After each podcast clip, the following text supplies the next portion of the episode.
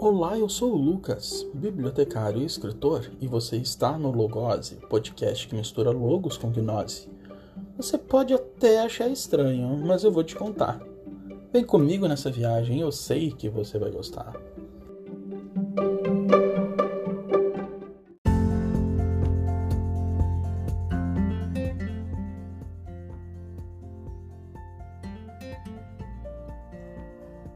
Chegamos ao episódio 18.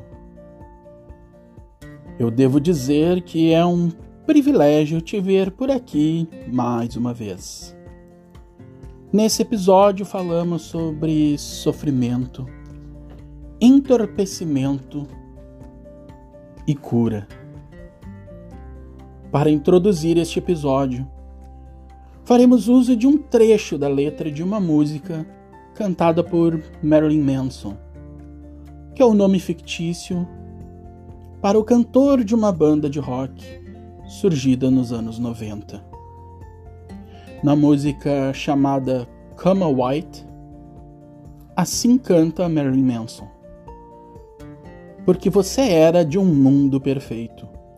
Um mundo que me atirou para fora hoje, para sair correndo uma pílula para te entorpecer, uma pílula para te tornar um idiota, uma pílula para te tornar qualquer outra pessoa. Mas nenhuma droga deste mundo irá salvá-la dela mesma.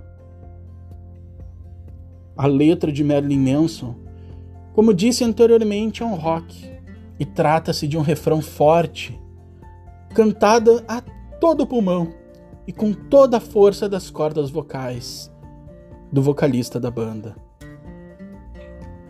Essa música nos lembra que podemos usar de todas as drogas enquanto fármacos, ou de todas as substâncias ou distrações do mundo material que se oferece à nossa frente.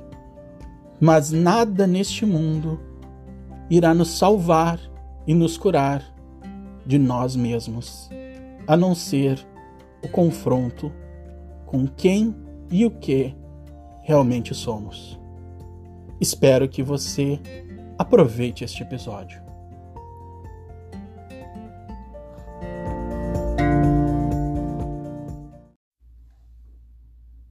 Antes de ingressarmos na temática deste episódio propriamente dito, eu preciso resgatar aqui algo que conversamos no episódio anterior para que fique bem claro. No episódio anterior conversamos sobre salvação. Lá eu te falei um pouco sobre o gnosticismo, sobre as ideias do gnosticismo e o que, que ele significa.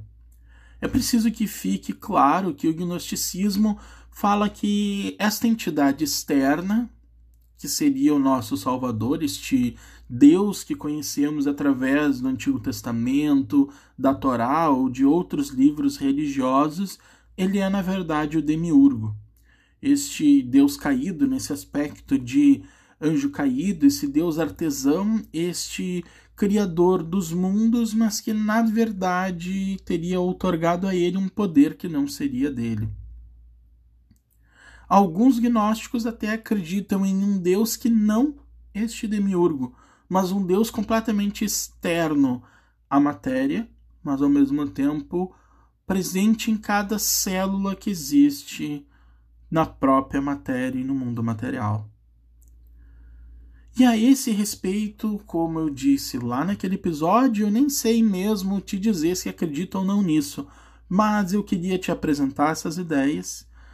E mais do que isso, a ideia não é refletir a respeito de se realmente você precisa de alguém externo a você para se salvar ou se só você pode se salvar em um aspecto espiritual e metafísico.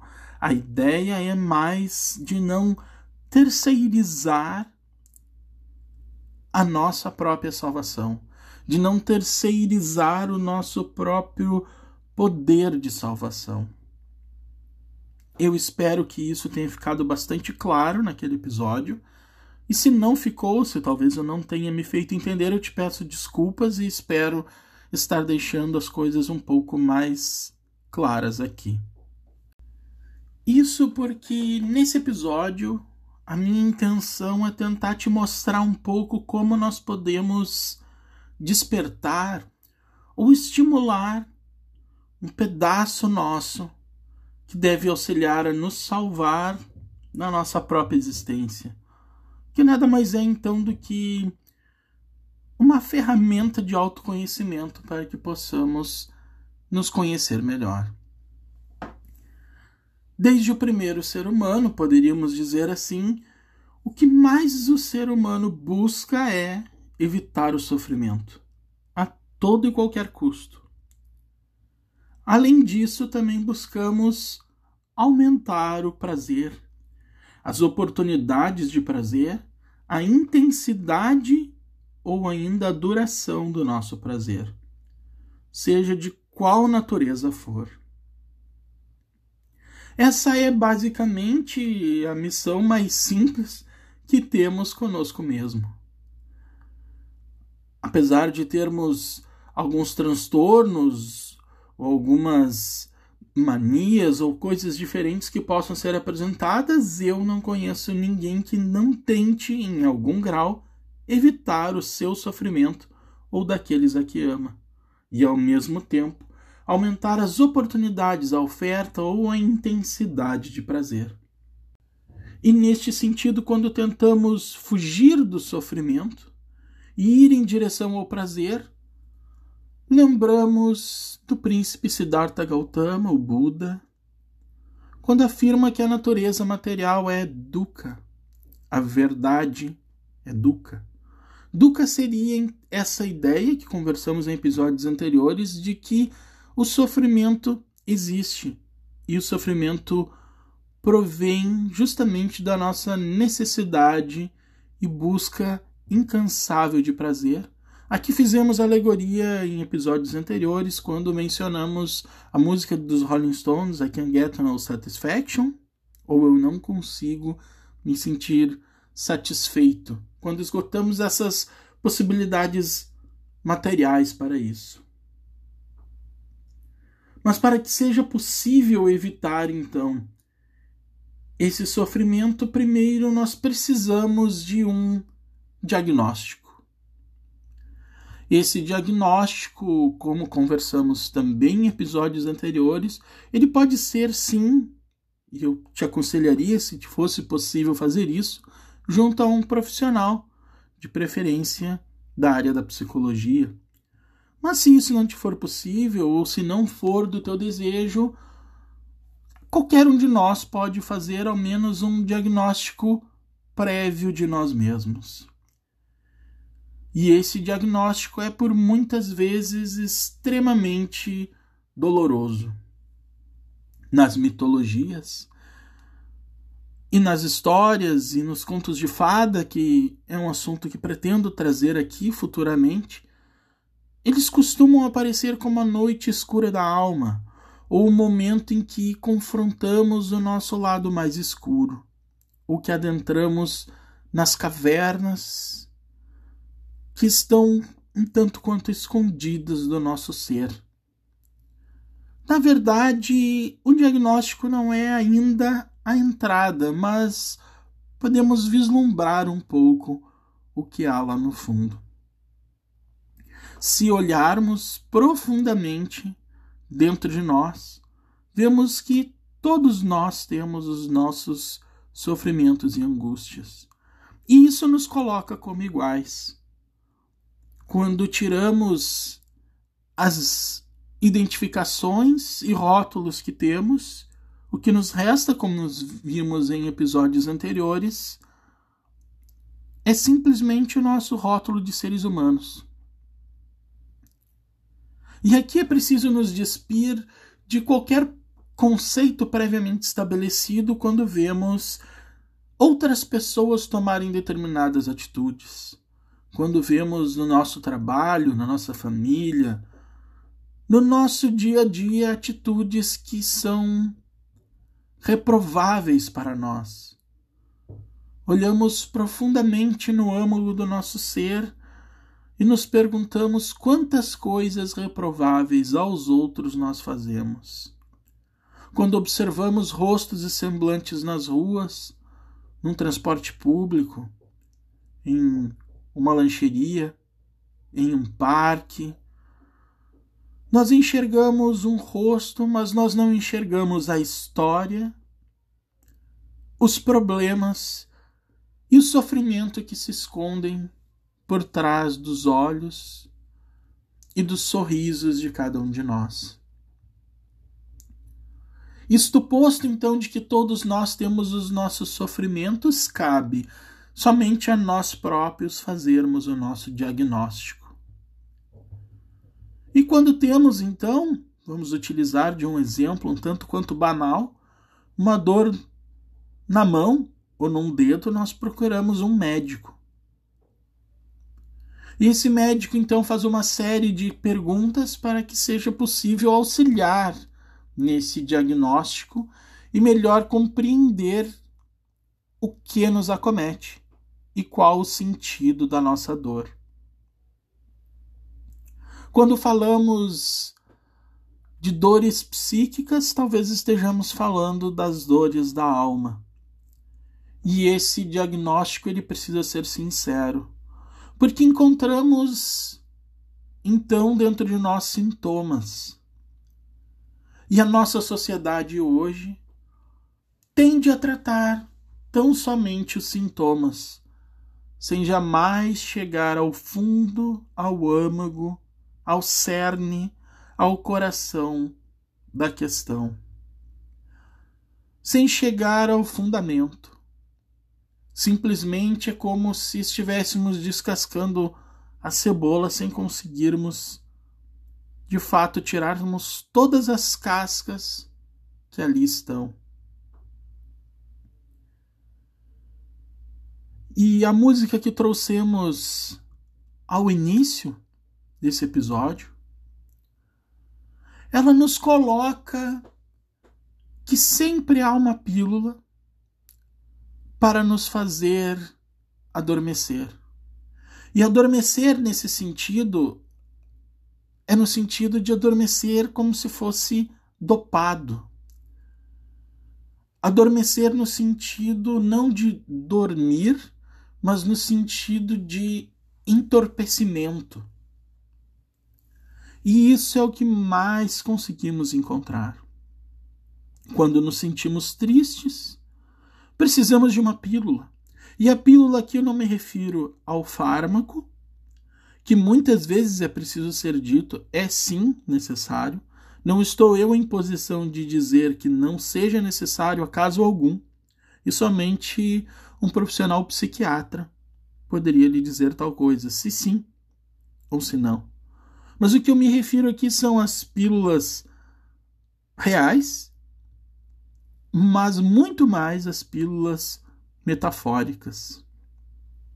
Se estamos então tristes, buscamos uma pílula da felicidade. Buscamos e coloco aqui, me revelando a você o que é para mim parte dessas pílulas. Como, por exemplo, um jogo de videogame ou uma barra de chocolate. São duas das minhas pílulas favoritas para lidar com a tristeza. E todos nós as temos. Algumas pessoas buscam nos sorrisos das outras, algumas pessoas buscam nos contatos com os outros, algumas pessoas buscam no alimento, no jogo, no vício, na comida, no cigarro, no álcool, no sexo, em tantos outros lugares diferentes. Mas o que deveríamos fazer é olhar para tristeza. Entrar em contato com a tristeza.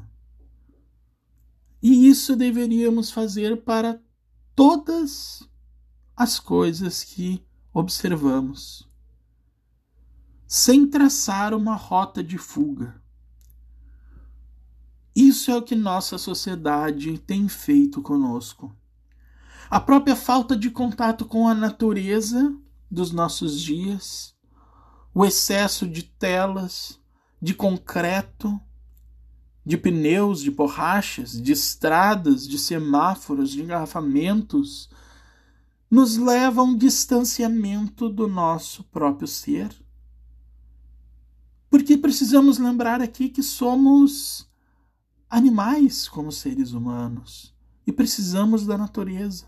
Nos distanciamos da natureza, da natureza enquanto tudo que existe no mundo entre animais, vegetais, plantas, minerais, e nos afastamos da nossa própria natureza enquanto seres humanos e talvez enquanto seres espirituais vivendo uma experiência humana.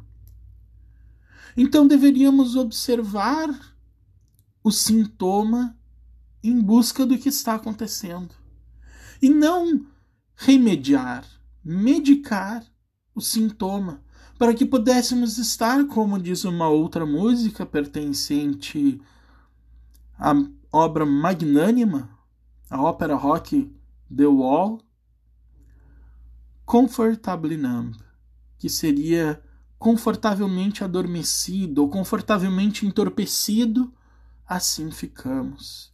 As nossas angústias do dia a dia às vezes vão parar nas redes sociais e os nossos dedos incessantemente giram a tela como se estivéssemos perdendo algo, ou como se estivéssemos buscando algo ali.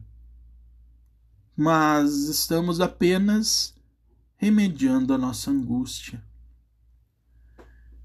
E não observando o sintoma e contatando que o nosso ser profundamente tenha nos revelar. Este sofrimento, estes sofrimentos que cada um traz dentro de nós e que somente cada um de nós pode contar da sua própria história, eles transparecem na nossa personalidade, na nossa forma de encarar as situações, os problemas e os desafios da vida.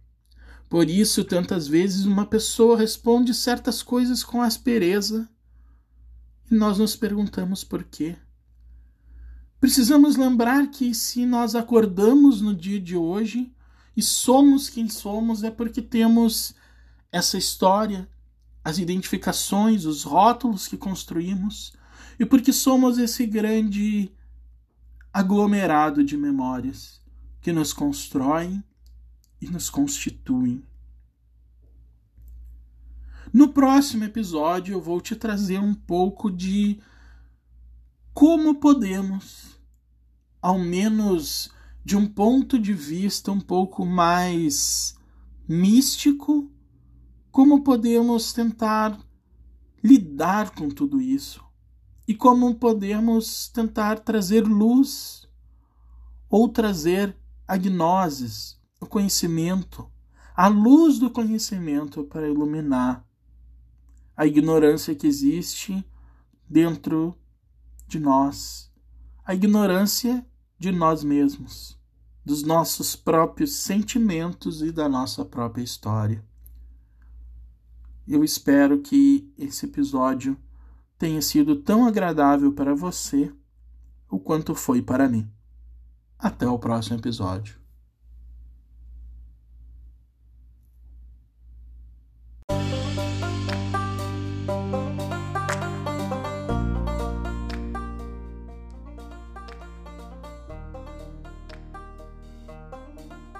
Em muitas das cerimônias de iniciação, como por exemplo nos mistérios eleusinos e no culto de Mitra e Atis, efetua-se uma descida à caverna, um mergulho nas profundezas da água batismal, ou uma volta ao seio materno, onde se dará o novo nascimento. O símbolo do novo nascimento descreve tão somente a união dos contrários, consciente inconsciente, mediante analogias de caráter concretista. Qualquer simbolismo do novo nascimento tem como base a função transcendente.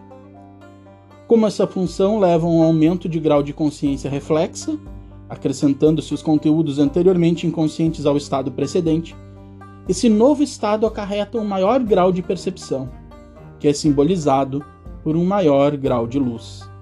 Na alquimia, a pedra dos sábios foi chamada, entre outras coisas, de Lux Lucis, Lumin Luminum, etc.